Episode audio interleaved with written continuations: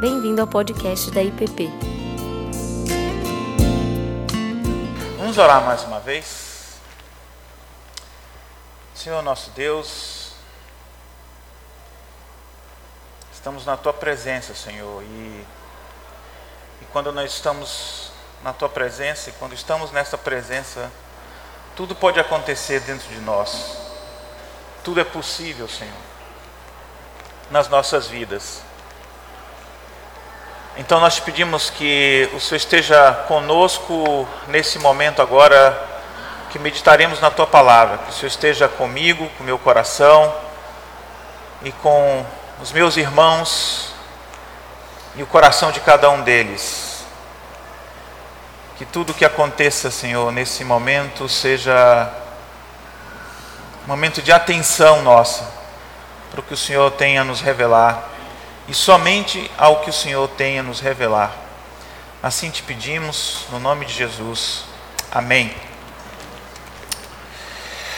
Bom, meus irmãos, quem tem acompanhado essas nossas meditações aqui na escola dominical, eu e o Caio, a gente tem é, falado sobre uma série de questões, mas sempre tentando é, conversar e dialogar com o nosso coração, com a nossa alma, com a nossa devoção.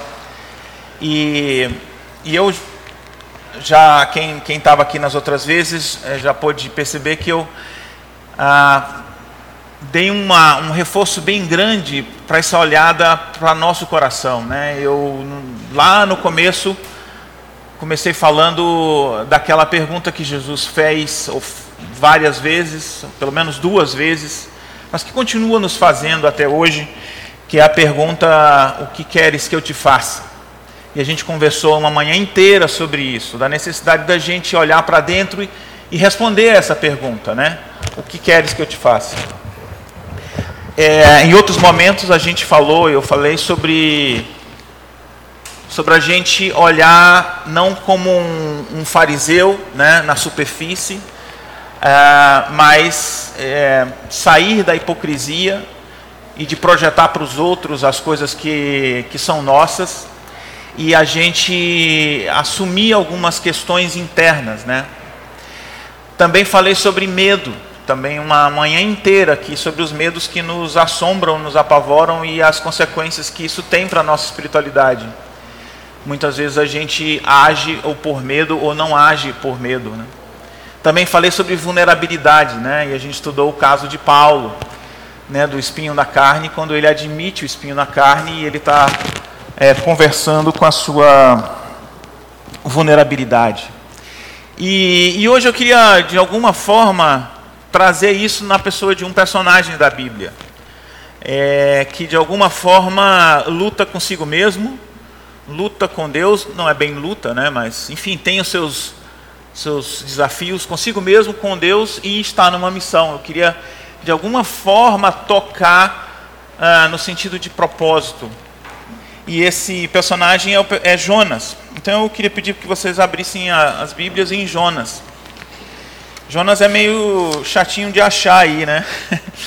Ele está, enfim, Oséias, para quem está procurando aí, Oséias, Joel, depois de Joel tem Amós, depois de Amós, tem Obadias, uma página, e depois você acha Jonas. Ele é entre os profetas menores aí. E é um profeta que não tem muita cara de profeta. É... A história de Jonas é bem conhecida, né? E eu vou ler só o versículo 1 e depois a gente vai comentando aqui é, o capítulo 1. Provavelmente a gente vai até o capítulo 2, é, pelo menos hoje. Ainda não sei se a gente vai continuar no, no, no domingo que vem falar de Jonas, vamos ver. É, mas pelo menos até o capítulo 2 a gente vai hoje, tá bom? Então, é, o texto começa dizendo o seguinte: A palavra do Senhor veio a Jonas, filho de Amitai, com esta ordem Vá depressa à grande cidade de Nínive e pregue contra ela, porque a sua maldade subiu até a minha presença. Bom, é, Jonas recebe então essa, essa palavra de Deus, né, para ele ir para Nínive. E, e, a gente sabe que ah, é, Jonas escolhe uma outra coisa, né? ele escolhe ir para um outro lugar. Aliás, ele foge. Né? No versículo é, 3 diz: Mas Jonas fugiu da presença do Senhor, dirigindo-se para Tarsis. Desceu à cidade de Jope, onde encontrou um navio que se destinava àquele porto. Depois de pagar a passagem, embarcou para Tarsis, para fugir do Senhor. Se vocês olharem no versículo 3, vocês vão ver que a palavra Tarsis aparece aí várias vezes, né? Ele dirigiu-se para Tarsis, ele desceu porque ele encontrou um navio para o porto, depois ele foi para Tarsis. É, aparece várias vezes para mostrar que Jonas é, fez uma escolha completamente diferente daquilo que que Deus tinha para ele. E a gente vai discutir um pouco sobre isso, conversar um pouco sobre isso. Eu queria começar é, falando sobre o que significa o nome Jonas. Não sei se alguém sabe. Jonas significa pomba, né? E, e pomba pode, a gente pode imaginar aqui é, de um lado positivo, é, porque uma pomba voa, né? Ela foi feita com características de quem voa e, e vive a sua vida como pomba. Mas às vezes a Bíblia é, compara a pomba, como ela diz lá em Oséias 7,10, é, dizendo que Efraim é como uma pomba ingênua e sem entendimento. Né? Então, tem duas formas da gente ver o nome Jonas aqui. Então, no caso de Jonas, ele é uma pomba, mas ele não quer saber de voar. Ele está lá, vivendo a vidinha dele, e ele queria continuar vivendo aquela vida dele. É uma vida onde ele tem o controle, é uma vida onde está tudo muito quieto, onde está tudo muito certinho, né? É, eu ia dizer que ele era funcionário de carreira, mas nem vou dizer isso para não pessoalizar demais. Mas está tudo muito estável, né? A estabilidade é uma, é uma coisa que a gente busca. E aí, ele recebe esse chamado aqui. E esse chamado é, é assim: é, a diferença de Tarsis para Nínive, é, Tarsis era como se fosse assim, sei lá, o Rio de Janeiro para os gringos, né? É um lugar que tem-se várias ideias, né? Quando os gringos vêm para o Brasil, eles imaginam várias coisas boas do Rio de Janeiro, e tem a natureza, e tem a praia, enfim. É um lugar que todo mundo quer ir, né? E Nínive é o lugar dos inimigos do povo judeu, não é um lugar muito interessante para ir. Nesse caso aqui, ele já sabe, inclusive, que é uma cidade pagã. Então não é um primeiro destino que se escolhia, que se poderia se escolher para viajar, né? E, e aí uh, Jonas não quer ir para esse lugar porque esse lugar aparentemente para ele é um lugar é, que não vai, não é o que ele quer, né? ele quer continuar o seu caminho, né, vivendo a vida dele é, como ele tinha vivido. E a, e a, a descrição disso daqui é, ele diz que a Bíblia diz que é, Jonas foge da presença de Deus. Por que, que a gente faz isso? Por que, que a gente foge da presença de Deus? Né? Tem vários motivos, né? mas um deles Está lá em Gênesis, lá no começo, né?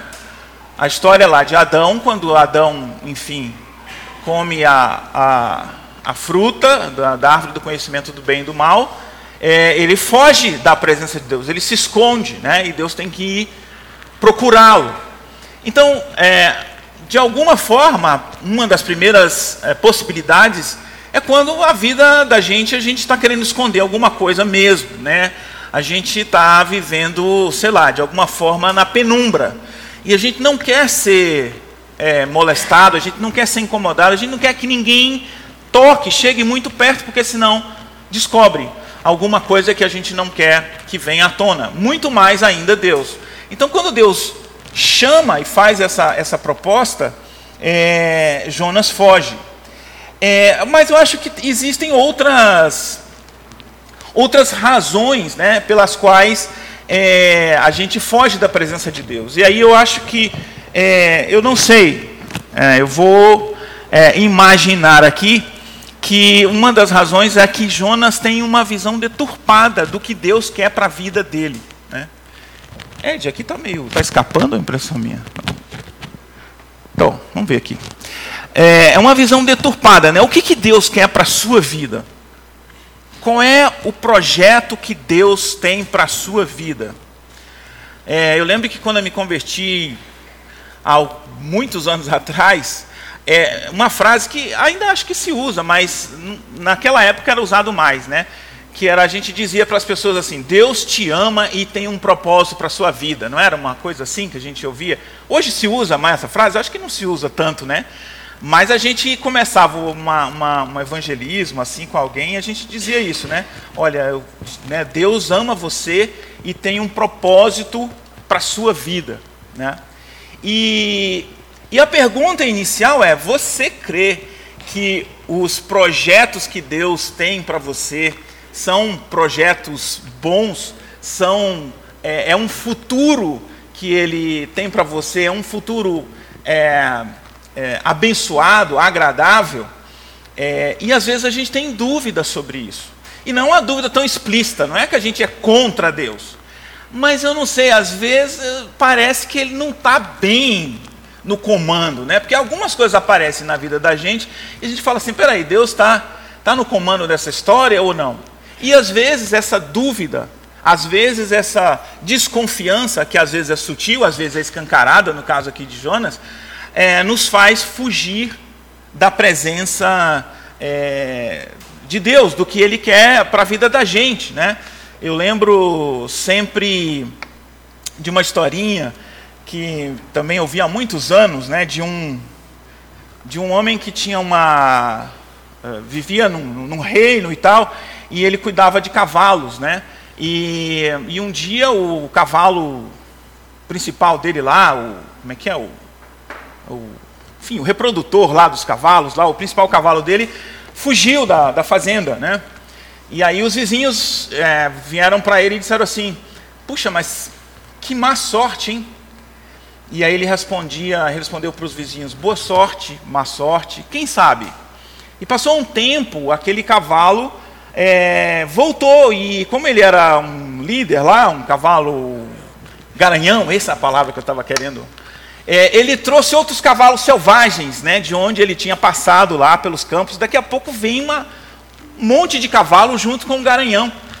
E, e aí os vizinhos voltaram: Nossa, mas que boa sorte! E ele falou: Boa sorte, má sorte, quem sabe?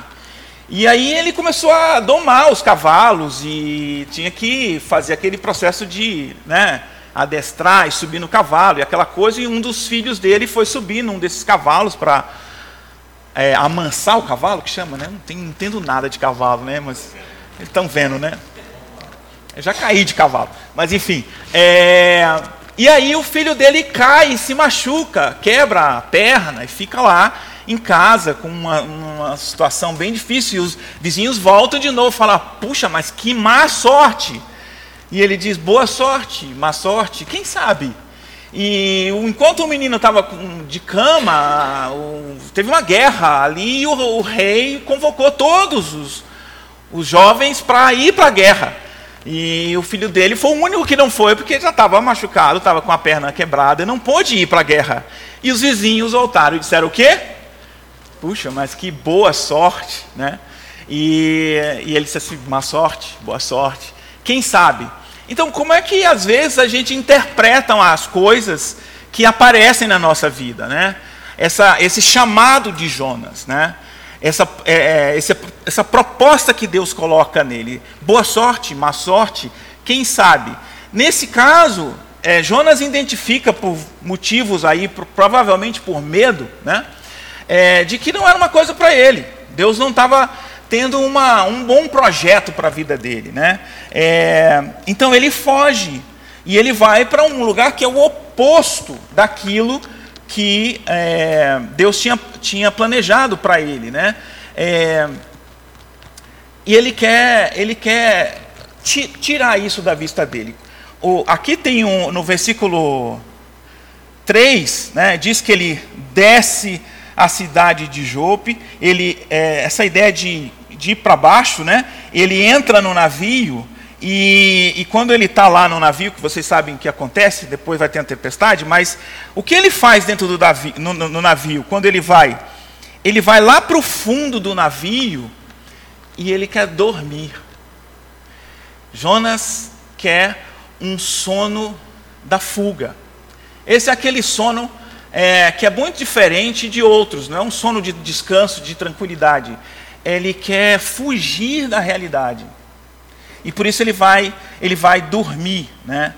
É, Jonas está fugindo de si mesmo, Jonas está fugindo de Deus, Jonas está fugindo da missão para a qual ele foi chamado, do propósito da sua vida.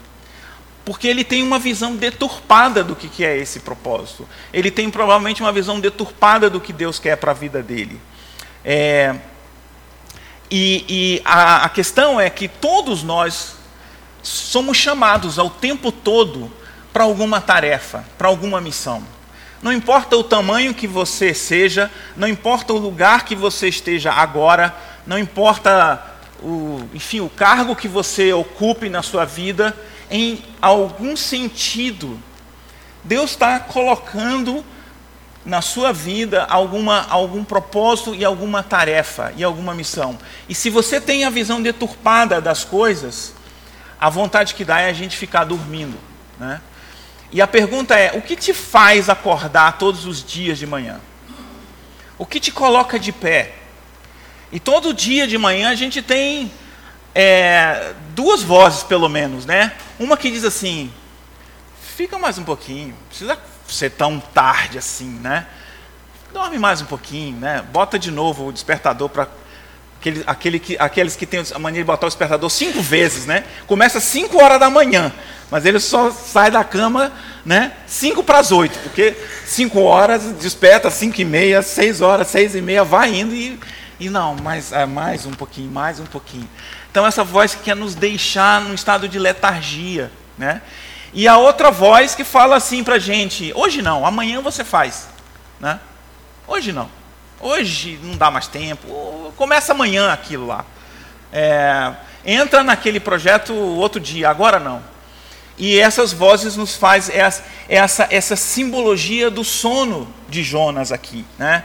É, é, é uma fuga é, de encontrar a realidade de quem nós somos e para aquilo que a gente foi chamado. Por isso que eu falei que é um encontro de novo com, a, com aquela pergunta: quem é você? Lembra? Foi uma primeira pergunta que eu fiz há muito tempo atrás, né? Quem é você? Essa pergunta vai ser feita para Jonas aqui de novo. É, mas é, todos nós fomos chamados para alguma missão, algum propósito. Não estou falando de coisas grandes. O que, que eu estou chamando aqui de, de propósito e de missão? Para mim tem diferença entre objetivos e propósito. Objetivo é você passar num concurso, subir no, sei lá, numa promoção do trabalho, casar, ter filhos, isso tudo é objetivo. Agora, pode ser que você saiba que duas outras coisas são presentes é, nessa decisão que você tem que tomar. Um é a ideia de que você está crescendo, que você está saindo é, da apatia, que você está saindo é, da mesmice, e se você andar naquela direção, você vai ser transformado, você vai para um outro estado de, de ser. E a segunda coisa é quando você faz parte de algo que é maior do que você. Outras pessoas serão abençoadas, outras realidades serão transformadas quando você inicia um propósito, quando você inicia um, uma tarefa e objetivo. Quando essa consciência se desperta, você não tem mais só um objetivo. A vida não tem mais a ver apenas com você. A, a vida ganha um sentido. E, e, e às vezes no mesmo lugar, fazendo a mesma coisa, a gente pode olhar diferente e encontrar sentido e, e, e fazer aquilo com propósito ou com sentido na vida. É, Jonas ainda não estava nesse, nesse, nesse ponto aqui. Né? É, eu lembro, por exemplo, da história de Neemias. Né? Neemias estava lá na, na corte do rei Artaxerxes E ele era copeiro do rei, né? Que vocês lembram que ele provava a comida do rei antes de, dele comer para saber se não estava envenenado. Então, um cargo, né? Estava ali no Palácio do Planalto, lá de Artaxerxes, né? Era, sei lá, chefe do gabinete civil, alguma coisa assim. Ele era o cara, era, o, era um cara de alta confiança do rei. E ele ouve a notícia de Jerusalém de que as portas né, e os muros de Jerusalém, estavam, ele estava no exílio, né, estava muito bem de vida, mas ele ouve as portas de Jerusalém estão queimadas. E, e isso começa a, a mexer com ele. Ele passa meses orando e finalmente, vocês sabem, ele acaba indo até, ele pede uma comitiva para o rei e ele vai para reconstruir o muro e as portas de Jerusalém. E Neemias, então, é conhecido por essa história, o homem que reconstruiu o muro. Não se sabe o que aconteceu antes da vida de Neemias, não se sabe o que aconteceu é, depois disso. Não, não, não é o ponto do livro de Neemias. O ponto do livro de Neemias é ele, ele viu uma tarefa, ele, ele orou por aquilo e, e ele se sentiu responsável.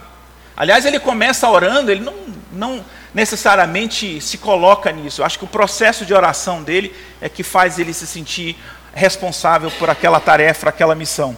Mas o fato é, ele faz da reconstrução dos muros um propósito e uma missão. Era algo para além dos seus interesses, era algo que iria restaurar todo o povo que tinha ficado lá e que não estava é, no exílio. Isso, por que isso é importante, gente? Porque há uma discussão hoje, está é um, tá na boca de todo mundo, ou seja, se perguntar o que, que você quer mais quer na vida, a resposta vai ser: eu quero ser feliz, né? muito provavelmente. E, e todo mundo quer ser feliz, e não tem nada de errado ser feliz. Só que é, quando a gente busca sentido, a felicidade vem em decorrência disso. E quando a gente busca a felicidade como um fim, a gente nunca alcança porque ela sempre parece que está um pouco mais adiante. Quando a gente chega lá na, no fim do arco-íris e o pote de ouro, e, e, ele não era tão incrível quanto, quanto a gente é, pensava. Né? Então é só, é só olhar para a história de vida que você tem, que a gente já tem, que a gente vê isso. Né? Lá, lá atrás, era assim: não, quando você passar no vestibular, ah, ali vai estar a felicidade, vai ser incrível. Né? Eu já contei para vocês aqui que eu passei um bom tempo né, atrás dessa história de, de, de, fazer a minha graduação. E aí você faz a graduação e descobre depois que o curso tem nada a ver, que você nunca mais vai ver, e você não vê a hora de sair daquela, é, daquela graduação. Aí ele fala assim, não, mas o que está faltando mesmo é um casamento, né? Quando a, você encontrar a pessoa que você realmente ama, aí sim você vai descansar. Aí você casa e pode até que seja muito bem, muito maravilhoso, mas você percebe que não é bem assim. E a gente vai colocando essa busca pela é, é, felicidade sempre um pouco mais para frente. Né? E nada de errado com essas questões. Não, não é isso que eu estou dizendo. O que eu estou dizendo é que quando você busca sentido, você dá um passo além para dizer qual é a, o significado que a minha vida tem para além de mim mesmo. Para além de mim mesmo. Onde a minha vida ela tem uma, um, um, uma utilidade que vai para um raio maior do que a minha própria, os meus próprios interesses. E quando a gente começa a viver a vida assim, a gente descobre um outro tipo de vida. A gente começa a pensar de outra forma. E, e nesse caso aqui de Jonas, Jonas está tá fugindo de todas essas coisas, né? É, porque ele não, ele não entendeu o que Deus. Parece que Deus está querendo uma coisa ruim para ele aqui, né? É, parece que Deus está querendo é, prejudicar ele, sei lá, está querendo colocar ele numa situação é, difícil e complicada, né? E eu já falei aqui para vocês e eu quero voltar. É, eu vou ler aqui um trecho de um, de um livro que é do Viktor Frankl, né, que é justamente é, aquele livro que fala sobre a busca do sentido. E eu queria que vocês é, prestassem atenção, eu vou ler um pedaço razoável aqui, então eu tenho um pouquinho mais de, de, de concentração aí para vocês não se perderem aí, né? Mas ele diz o seguinte: a busca do indivíduo por um sentido é a motivação primária em sua vida e não uma racionalização secundária de, de impulsos instintivos. Ou seja, não é, não é instinto, é uma motivação primária. O ser humano é capaz de viver e até de morrer por seus ideais e seus valores. Sem, é, sem ter por que viver, não, se temos por que viver, nós suportamos quase todos os como viver. Essa frase é de Nietzsche. Quando você sabe que existe uma tarefa esperando por você, suas chances de sobreviver são maiores. Presta atenção. Se você sabe que existe uma tarefa esperando por você, suas chances de sobreviver são maiores. Ele está falando isso olhando para a vivência dele no campo de concentração. Que, enfim, vocês imaginam, sabem como é que é. O que o ser humano realmente precisa não é um estado livre de tensões, mas antes a busca e a luta por um objetivo que valha a pena. Uma tarefa escolhida livremente. O que ele necessita não é a descarga da tensão a qualquer custo, mas antes o desafio de um sentido em potencial à espera do seu cumprimento. Está todo mundo aqui comigo? A alternativa à busca por sentido é que os outros é, é, é, é fazer o que os outros fazem. Isso chama conformismo. Quando eu não estou na busca de, de sentido para mim, a outra opção é um conformismo. Eu vou com a manada. Ligo o piloto automático. Espero o Guedes resolver ali o problema da aposentadoria. E, e, é, e é isso. Ou fazer o que as outras pessoas querem que você faça. E aí você pode estar sobre uma, uma opressão, sei lá, de várias formas. É, bom, deixa eu pular aqui lá para frente, porque senão é ele diz o seguinte: podemos descobrir esse sentido da vida de três diferentes formas: criando um trabalho ou praticando um ato, e isso é bem é bem genérico mesmo, né? Experimentando algo, ou seja, a bondade, a beleza, a verdade, ou encontrando alguém e amando essa, essa pessoa. É, ou seja, quando eu tenho algum sentido que vai para além de mim mesmo, pode ser um trabalho, pode ser uma tarefa, pode ser uma causa, pode ser uma pessoa, ou pode ser um grupo de pessoas. Né? Mas quando vai para além de mim, eu começo a encontrar sentido. E ele diz o seguinte, e aí eu termino essa citação dele aqui: Não procurem o sucesso. Quanto mais o procurarem e o transformarem no alvo, mais vocês vão sofrer. Porque o sucesso, como a felicidade, não pode ser perseguido, ele deve acontecer. E só tem lugar como efeito colateral de uma dedicação pessoal a uma causa maior que a pessoa, ou como subproduto de uma rendição pessoal a outro ser. Que aqui a gente está trazendo no caso de Jonas, no caso aqui, o próprio Deus, né? A, a felicidade deve acontecer naturalmente, e o mesmo ocorre com o sucesso. Vocês precisam deixá-lo acontecer, não se preocupando com ele. Quero que vocês escutem o que a sua consciência diz e o que vocês devem fazer, e coloquem-no em prática da melhor maneira possível. E então é, vocês verão que a longo prazo, estou dizendo, a longo prazo, o sucesso vai persegui-los precisamente porque vocês esqueceram de pensar nele. E eu acredito nisso, eu acho que ele tem razão nisso. Então, é, muitas vezes a gente está fugindo, é, e está fugindo daquilo que vai nos é, tornar mais próximo daquilo que Deus tem para a nossa vida. É, porque a gente quer é, uma vida controlada, a gente quer uma vida confortável, no sentido não de, de, de ter as, conforto material, mas assim, sem tensões, é isso que eu quero dizer, é, ao invés da gente ir em direção àquilo que Deus está nos chamando para fazer, né? para algo maior, é no sentido de crescimento. Né? E, e aí a gente olha para Jonas e a gente vê isso.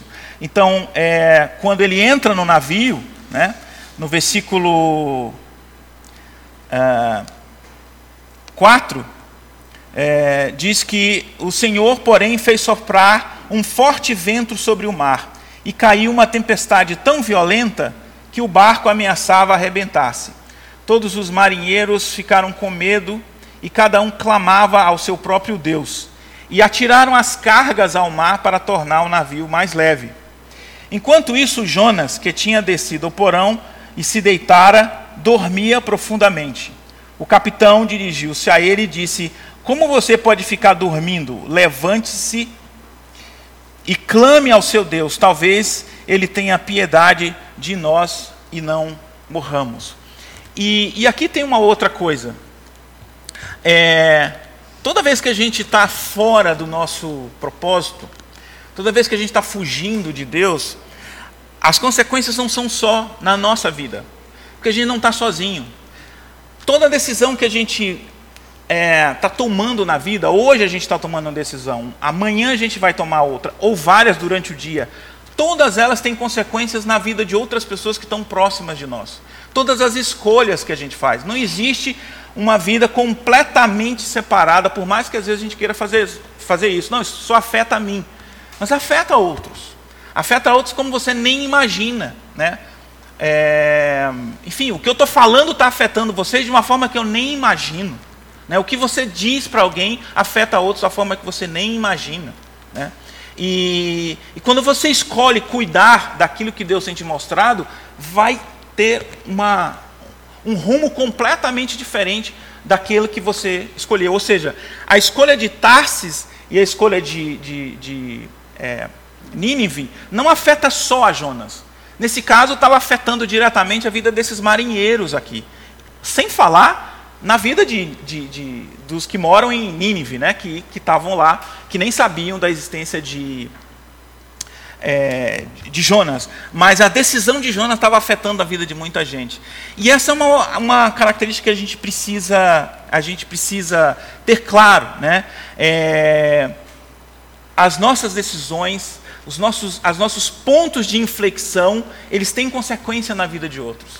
Né? E a gente não vê isso quando a gente está muito é, a gente só consegue enxergar as consequências pessoais. Né? A gente está é, desconectado do que Deus está fazendo é, na vida de outras pessoas. E eu desconfio fortemente que, é, para não dizer tenho certeza, né? Eu só desconfio fortemente que Deus está sempre querendo é, abençoar muito mais gente com a sua vida do que você é, tem noção, né? Então assim é só ler a história dos patriarcas. É uma, é uma história rica dessas conexões e dessas é, estratégias de graça que Deus tem com a vida das pessoas. Né?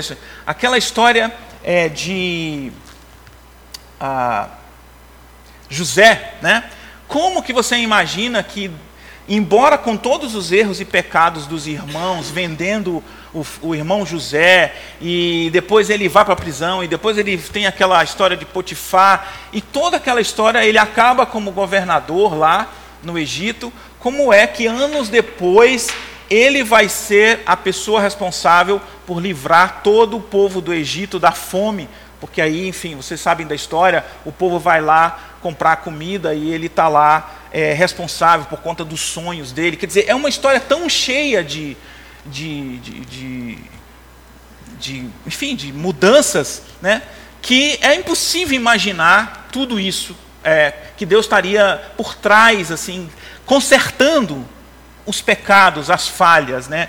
As omissões de todo mundo ali da família, que a família dos patriarcas é uma família, né? é o que a gente chama hoje de disfuncional. Né? Se você acha que a sua família tem alguns problemas, dá uma lida ali, que você vai ver o que é que Deus fez pra, pra, na sua graça, na sua misericórdia, para contar uma outra história ali, porque eles erraram muito. Né?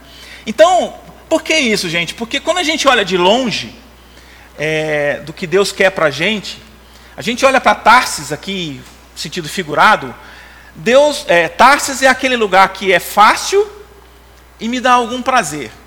Isso é Tarsis, olhando de longe.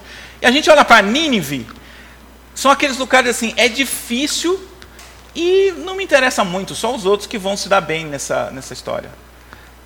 E aí, quando a gente olha de longe, é claro que eu quero um lugar fácil e que me dá algum nível de, de satisfação, né? Eu não quero nada complicado. Mas a gente olhando de perto, olhando com talvez com os olhos de Deus, ficar em Tarsis é ficar num lugar entediante, é ficar na mesmice, é ficar limitado, é não crescer, é você tentar ter controle o tempo todo de todas as variáveis que a sua vida tem, é, é, é ficar dormindo, é ficar esperando que nada dê errado, é se agarrar de todas as formas naquilo que você já tem, naquilo que você já conseguiu. Então, Tarsis é isso. Aí já não fica tão interessante quando a gente olha dessa forma. E olhando Nínive de outra forma, esse outro lugar, Nínive pode ser um lugar de transformação e de sentido e significado para você. Toda vez que a gente tem que crescer, a gente é, tem crescimentos que sempre geram algum nível de dor ou de, enfim, de incômodo, né? É, sei lá, qualquer coisa, desde aprender a andar de bicicleta, tocar violão, aprender a nadar, é, ou correr uma maratona para ficar no, nos aspectos físicos, sempre tem dor. Mas a, o, quando você começa a andar e tem os resultados que você quer, é uma, é uma coisa é, maravilhosa. Né? Assim, quem já viveu isso de algum momento sabe do que eu estou falando. É, mas essa dor é uma dor, como Nietzsche falou, né? É, quando eu sei o, o porquê, eu, eu, aguento quase qualquer como. E, e aí é, um, é uma dor de crescimento. Né? Agora, quando eu estou indo para um lugar, ou porque todo mundo está querendo ir para lá, ou porque me disseram que aquilo lá, mas não é meu, aí esse, essa dor já é uma dor neurótica, já não, não é essa que eu estou falando, não. Mas então, com isso eu estou querendo dizer o seguinte: não é por ser fácil ou ser, ou ser difícil. A questão é, é entre encontrar sentido na vida e viver uma vida sem sentido, ou conformada. Né? Então, é, Jonas está diante disso. E quando a gente tenta fazer isso, e olha que ele se esforçou, ele comprou, essa passagem é cara, os comentaristas falaram que ele pagou uma nota para ir para Tarsis aqui. Ele, ele fez, pegou, foi para outro lado, quero, você não vai me achar, vai, não vai me encontrar, minha vida vai ficar aqui e você não vai me achar. E nessa tentativa acontece uma tempestade, as tempestades sempre vêm, né? É, faz parte da vida. Eu, eu não gostaria de ler esse texto aqui dizendo que Deus está com raiva e que Deus está querendo, enfim, perturbar a vida de Jonas, assim, embora nesse caso a, a, tempestade parece que era bem direto ligada a ele. Mas as tempestades vêm, né? É, são os problemas no casamento, são os problemas com os filhos, são as frustrações no trabalho, são as reviravoltas da, da vida, são as doenças que aparecem. E elas fazem o papel desse capitão aqui. Falei, ei, você vai continuar dormindo? Tem sempre alguém para dizer, ei, ei, ei, acorda. Né? O mundo está acontecendo e você está vivendo a sua vida aí distraidamente. Você está vivendo a vida como se nada aqui fora tivesse acontecendo. Acorda, acorda. É, é preciso fazer alguma coisa. Vai ficar aí dormindo? E outra coisa, qual é o seu Deus, né? Porque a, algum, alguém deve ter feito alguma coisa de errado aqui e a gente precisa saber é, o, o, quem é que, que, que, fez alguma coisa de errado. Então, as, as tempestades sempre vêm, tem sempre alguma coisa que nos tira desse estado de letargia, dessa tentativa de viver a vida eternamente é, em berço esplêndido, né? como diz o nosso, o nosso é, hino. Né? O que vai determinar não são as tempestades, é como você vê as tempestades. Né? É como você é, se coloca nelas. E, e aí, quando a gente olha para essa história aqui, a gente vê que é, Jonas começa a mudar. Né? É, bom, tem uma discussão aqui no versículo, do versículo 7 em, é, em diante, né? É, que eles começam primeiro a jogar fora né, todas as coisas aí, tentando salvar do, o barco, né? E, e, e, não dá muito certo, e eles jogam sorte, né? Lançam lá algum, alguma, algum, algum jogo lá de, de, de, de, sorte. E aí, no versículo 8, é, a, a, sorte cai sobre Jonas, assim, esse é o cara, não sei o que tem nele, mas esse é o cara que está nos trazendo problema. E no versículo 8, então, é, perguntam para ele aí, ó. Diga-nos quem é o responsável por essa calamidade. Qual é a sua profissão? De onde você vem? Qual é a sua terra? A que povo você pertence? E aí a gente cai de novo naquela minha aula lá. Quem é você? Afinal de contas, o que, você está fazendo com a sua vida? Você está vivendo lá no piloto automático? Você está deixando a, aquilo que Deus já falou com você, muitas vezes já diz para você, assim como Jonas? Quem é você, afinal de contas? Que, que Deus quer hoje da sua vida? Não para te colocar numa situação é, horrível, mas o que, que é que Ele quer que vai dar sentido à sua vida? Que vai afirmar quem você é de verdade. Não a sua imagem, não o que os outros pensam, mas aquilo que você é de verdade. Quem é você? De novo, essa pergunta se volta, né? No caso aqui sobre Jonas, mas se volta a nós o tempo todo. Né? É, você vai ter que optar entre ter uma vida em busca da felicidade e do prazer ou uma vida que busca sentido e, e propósito. Quem é você? O que, que você quer é, da sua vida? E toda hora tem pontos de inflexão, né? É, na nossa vida, né? Ou seja, ele ouve uma palavra, ele podia ir para Nínive e ele vai para Tarsis. Quando chega dentro do navio, Agora ele está num outro ponto de inflexão. Né? Ele tem que responder: quem é você? O que você vai fazer? Reparem que é, Jonas não ora. É, tem dois outros textos, assim, tem vários textos falando sobre tempestade, né? É, não vai dar tempo da gente ler aqui o, o texto de Paulo lá em Atos 27, que é bem diferente, é muito interessante comparar ele está dentro do navio, ele só que ele está indo, tá indo preso, ele está cumprindo o propósito de Deus na vida dele. Ele avisa para o capitão assim, olha, vai dar errado, esse barco vai afundar, eu, não vai dar certo. O, o barco afunda, como ele falou, o barco naufraga, como ele falou, ou seja, a tempestade acontece. Mas durante a noite, enquanto aqui no caso de Jonas ele dorme, é, fugindo, é, Paulo estava em oração, e aí, durante a noite, é, um anjo aparece e fala assim: Paulo, não se preocupa, porque ninguém desse barco vai morrer. Porque Deus quer que você fique vivo. E é, ele vai preservar a vida de todo mundo. E aí ele, Paulo conta isso lá. Ele fala assim, não se preocupa, tá difícil. Inclusive a gente vai naufragar. O, o naufrágio é, não, não, não vai ser é, não, não vai tirar. Mas não se preocupe que ninguém vai morrer. Porque Deus falou comigo e Ele está é, tá preservando a minha vida e vai, é, por graça e misericórdia, preservar a vida de vocês. Então, é bem, diferente, é bem diferente os dois diante da mesma tempestade. Mas um dorme, o outro ora. Né? Jesus também estava lá no, no barco dormindo, né? E, e aí, quando chegam para ele e dizem assim: O que, que você vai fazer? Você não se incomoda que está a tempestade? Vocês lembram desse texto, né? Mesma pergunta aqui que estão fazendo para Jonas. E Jesus fala assim: Bom, primeiro pergunta: por que vocês estão com medo, né? Homens de, de pouco café, né? Homens bully, né? Pouco café. Piadinha infame. É, e ele diz o seguinte: é, ele ora, né? E ele ordena que a tempestade passe e a tempestade passa. Jonas não faz nada disso. Ele, ele responde assim: olha, versículo 9: Eu sou hebreu, adorador do Senhor, Deus dos céus, que fez o mar e a terra. E aí os homens ficam apavorados, né? Porque parece que ele conta mais alguma coisa. Versículo 10 diz assim: O que, que você fez? Pois sabiam que Jonas estava fugindo do Senhor, porque eles é, já lhes tinha dito.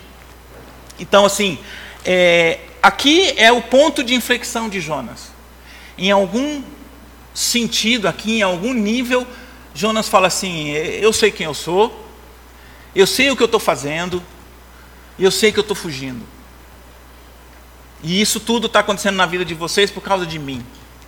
Jonas aqui tem aquele, aquele encontro de novo com a realidade.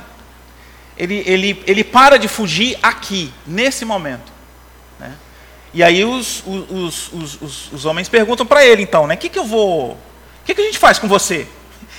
Porque eles estavam com medo também de, de jogar. Vai que Deus está fazendo isso com a tempestade. Aí você está dizendo que é o cara que ele está bravo. Aí a gente vai, mata você, sabe lá o que, que ele vai fazer agora, vai, vai pegar no pé da gente. E eles não, não têm coragem de jogar Jonas a princípio. Mas aí a tempestade continua, aumenta, e aí eles falam assim: não tem jeito, vamos, vamos ter que jogar o cara.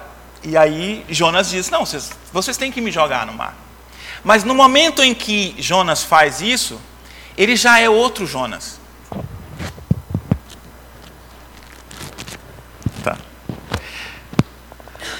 No momento que ele faz isso, ele já é outro Jonas. Jonas parou de fugir aqui. Né? Ele parou de fugir. Ele tem um encontro consigo mesmo, entendendo o que, que Deus quer para a vida dele. É, e ele está disposto a ser jogado no mar. Ele está disposto a abrir mão de Tarsis. E aqui, aqui acontece aquela, aquele ponto de virada que muitas vezes é, Assim, a gente, para ter algumas coisas, a gente tem que abrir mão de outras. Não, não tem como a gente preservar. Às vezes a gente quer mais liberdade, mas quero liberdade com toda a segurança, mas não dá. Eu quero, eu quero ficar seguro, tá bom. Quanto mais seguro você quer, menos liberdade você vai ter. Alguma coisa você tem que abrir mão, alguma coisa tem que ser negociada. E aqui às vezes a gente tem dificuldade nesses pontos de virada, porque a gente quer ir para um caminho novo, mas a gente quer levar a bagagem junto, né? Tem aquela aquela história lá do C.S. Lewis que eu já contei também várias vezes do grande abismo que ele conta no livro, né? É como se fosse assim, tem um grupo de pessoas que estão indo em direção ao céu e, e nessa caminhada acontecem conversas com essas pessoas, com esses seres humanos que estão caminhando para o céu. E um deles tinha um, um lagarto no ombro, né? E o lagarto era um lagarto que falava, tinha a boca suja. Ele falava palavrão, ele xingava, era um lagarto horrível. E aí, e esse homem tinha esse lagarto, ele era um mascote dele aqui no. E aí vem um anjo e fala: Então, eu posso te ajudar a chegar mais em cima, mas você tem que deixar o lagarto. Ele fala: Não, mas esse aqui é, é meu, é, a gente está junto há muito tempo. Sim, ah, mas ele não vai. Ou é você, o, o lagarto, ele não, não tem como ir junto. Não, mas eu, eu controlo ele, ele, eu dou um jeito aqui dele não falar mais nada, não se preocupa. E o anjo fala assim: não, você não está entendendo, você vai ter que matar o lagarto. Mas eu, é você, está aqui a espada. Dá a espada para ele e fala: é você que tem que matar, não sou eu. Eu, não, eu já teria cortado a cabeça do lagarto, mas é você que tem que matar o lagarto. E aí o lagarto fala: Você não vai deixar de fazer isso comigo? O que, que é isso? A gente está junto há muito tempo. Há, há uma discussão ali. Deixa aqui. Alô? Perdeu? Há uma discussão ali entre, é, entre o homem e o lagarto, mas o homem cria coragem e ele mata o lagarto, finalmente. E se quem lê o livro lembra o que acontece Vou ficar quieto aqui. O que acontece é que é, quando ele mata o lagarto, ele olha para o lagarto, o lagarto começa a, se mexer e tal, morre, mas começa a ser transformado e se transforma num cavalo, num cavalo com asas. E aí é um cavalo bonito, grande, forte, com asas.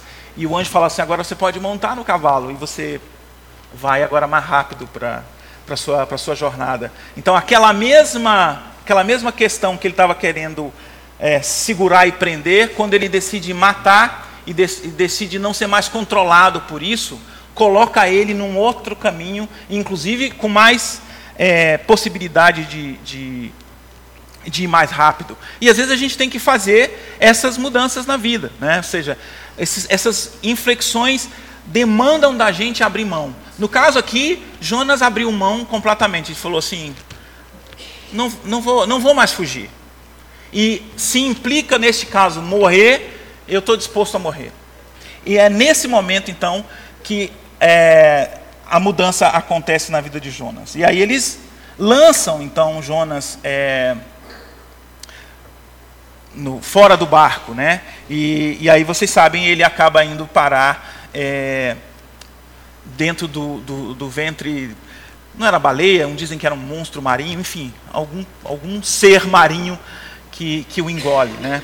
E, e é interessante aqui, porque nesse momento aqui está a vitória de, de Jonas. Vitória não do lado de fora, vitória do lado de dentro, porque nesse momento ele voltou a ser uma pessoa inteira, uma pessoa alinhada com quem ele é, alinhada com o que Deus quer fazer com a vida dele, alinhada com o que ele acredita, alinhada com Deus a quem ele serve. Por incrível que pareça. Como é que eu sei isso? Por causa da oração dele em seguida. Que a gente, a gente termina com ela. Mas assim, é, eu li aquele texto lá do Victor Frankl, né, falando assim: olha, pense a longo prazo. O que, que vocês acham que. Imagina uma, uma, uma, um jornal televisivo indo entrevistar Paulo é, e quando ele dizia assim: corri a carreira, guardei a fé. que mais aí? Os mais crentes me ajudem. que mais? Corri a carreira, guardei a fé, combati o bom combate. Lá, Maurício, crente, sabe? Aí você fala assim: mas peraí, peraí, Paulo, deixa eu ver se eu entendi.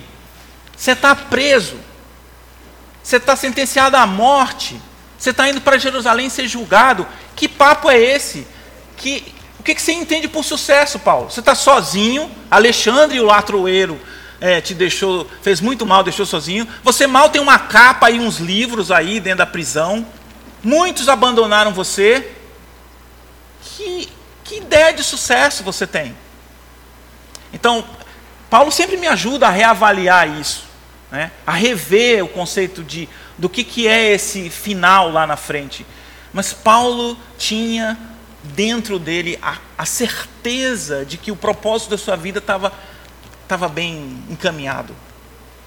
E, gente, eu, quando eu, eu sei que essas palavras, não sei como é que chegam até vocês, mas eu não estou querendo religiosiar, tornar religiosa esse nosso papo. Eu não estou dizendo que você tem que se tornar um missionário, ou que eu não, tô, eu, é muito mais amplo. Eu estou falando do seu trabalho, da sua família, das coisas que você faz no dia a dia, mas você está deixando uma marca, ou você está cumprindo aquilo que Deus colocou diante de você, tornando um co-criador de Deus naquilo que Ele é, fez lá em Gênesis, isso vai continuar na eternidade, ou não, ou você está fugindo disso.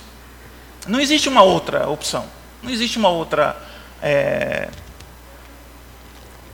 não existe uma outra opção, não existe uma terceira. Ou a gente está alinhado com isso, ou a gente está fugindo disso. Né? Sei lá, tipo, não, eu estou só adiando. Mas é uma decisão também. Né?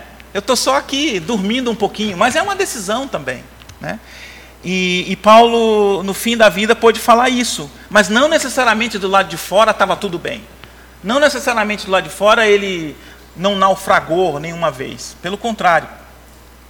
É, Jonas aqui, quando ele decide se atirar no mar, ele tem um encontro de novo com ele mesmo. Ele para de fugir, né? E tem um tem um, um, um, como é que chama um poema que eu gosto muito, que é de um americano que chama Robert Frost, que se chama O Caminho Não Escolhido.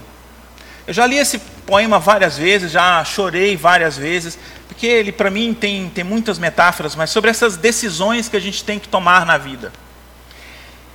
Ele diz assim: ó, num bosque amarelo, dois caminhos se separavam, e lamentando não poder seguir os dois, e sendo apenas um viajante, fiquei muito tempo parado e olhei para um deles, tão distante quanto pude, até onde se perdia na mata. E então seguiu o outro. como sendo mais merecedor. E tendo talvez melhor direito, porque coberto de mato e querendo uso, embora os que por lá passaram os tenham realmente percorrido de igual forma. E ambos ficaram nessa manhã, com folhas que passo nenhum pisou. Oh, guardei o primeiro para outro dia, embora sabendo como um caminho que leva para longe, duvidasse que algum dia eu voltasse novamente. Direi isto suspirando em algum lugar daqui a muito e muito tempo, dois caminhos se separavam em um bosque, e eu escolhi o menos percorrido. Essa parte sempre me emociona. E isso fez toda a diferença. Eu não sei como é que vocês escutam essa, esse poema, né? Mas isso sempre me, me emociona. Eu escolhi o menos percorrido. E isso fez toda a diferença.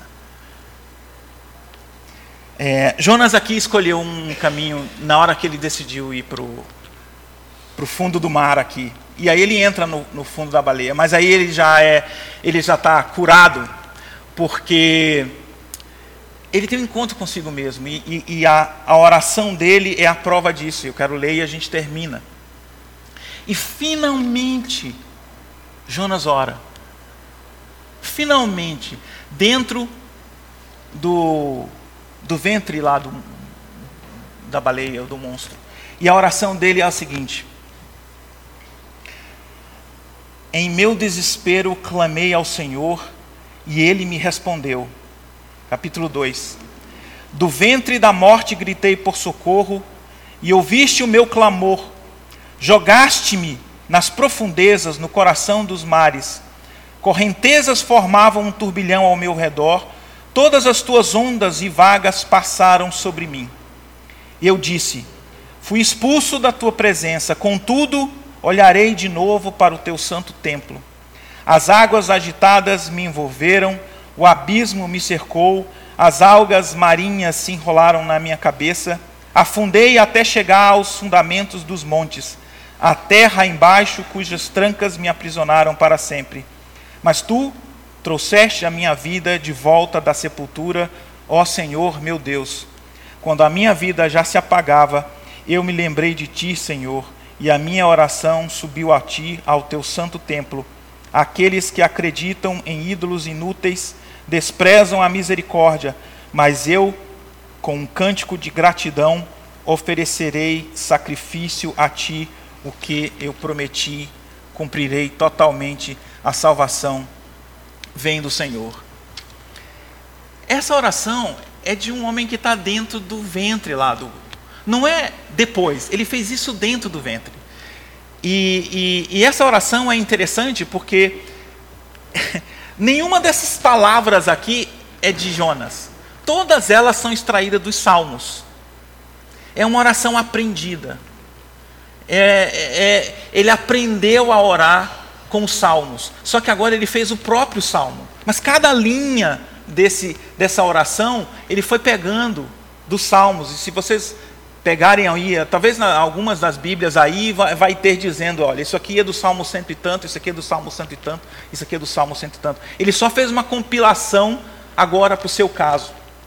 E ele, veja só, não tem nenhum pedido aqui diz assim: me tira pelo amor de Deus, eu agora vou, menino, agora eu vou, Senhor me perdoa. Não tem nada disso aqui, não tem um desespero aqui. Ele está dizendo: eu já estou salvo, obrigado, Senhor, o Senhor me salvou, me salvou de mim mesmo, me salvou do sono, me salvou de uma vida sem graça, me salvou de uma vida sem sentido, sem propósito. Eu que estou dentro, mas agora eu me encontrei contigo de novo. Eu sei quem eu sou. É uma salvação que ocorre de dentro para fora.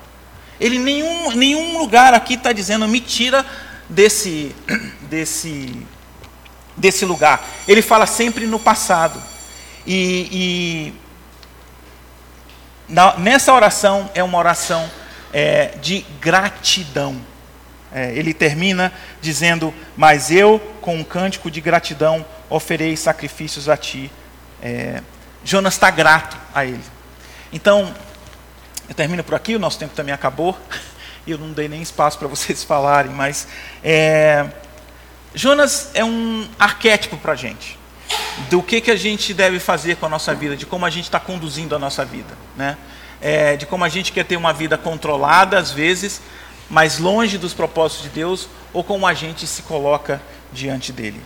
Espero que Deus é, coloque algumas questões aí para vocês, né? E, e a gente possa revisar a nossa vida diante daquilo que Ele tem nos chamado hoje para fazer.